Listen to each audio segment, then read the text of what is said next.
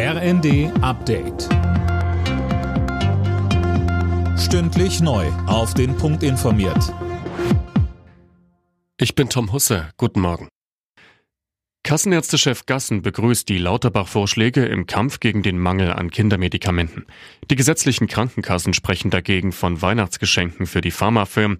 Der Gesundheitsminister will die Niedrigpreisregeln abschaffen, damit Hersteller einen Anreiz haben, nach Deutschland zu liefern. Oft sind diese Medikamente teurer als die sogenannten Festbeträge. Das sind die höchsten Preise, die die Krankenkassen bezahlen können. Es kann nicht sein, dass Kinder hier die Medikamente nicht bekommen, weil diese Medikamente etwas teurer sind, als erstattet wird. Wir müssen diese Erstattungen so vortragen, dass die Kinder die Medikamente bekommen, die sie benötigen, auch wenn sie etwas teurer sind als jetzt in den Einheitspreisen. Arbeitgeber müssen ihre Mitarbeiter rechtzeitig darauf hinweisen, wenn Urlaubstage am Jahresende zu verfallen drohen.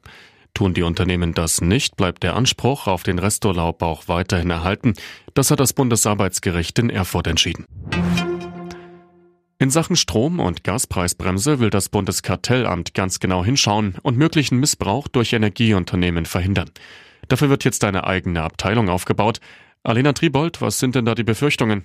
Also der Staat deckelt ja bald den Preis für Gas, Fernwärme und Strom. Verbraucher zahlen einen reduzierten Preis pro Kilowattstunde, nicht für den ganzen Verbrauch, aber immerhin für 80 Prozent ihres Vorjahresverbrauchs.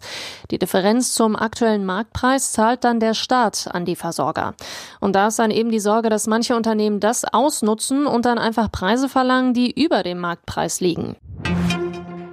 In den Niederlanden, in NRW und Niedersachsen haben deutsche und niederländische Ermittler bei Razzien hunderte Tonnen Feuerwerkskörper beschlagnahmt. Es gab mehrere Festnahmen. Die Tatverdächtigen sollen in Asien im großen Stil Böller bestellt und dann hier illegal verkauft haben. Alle Nachrichten auf rnd.de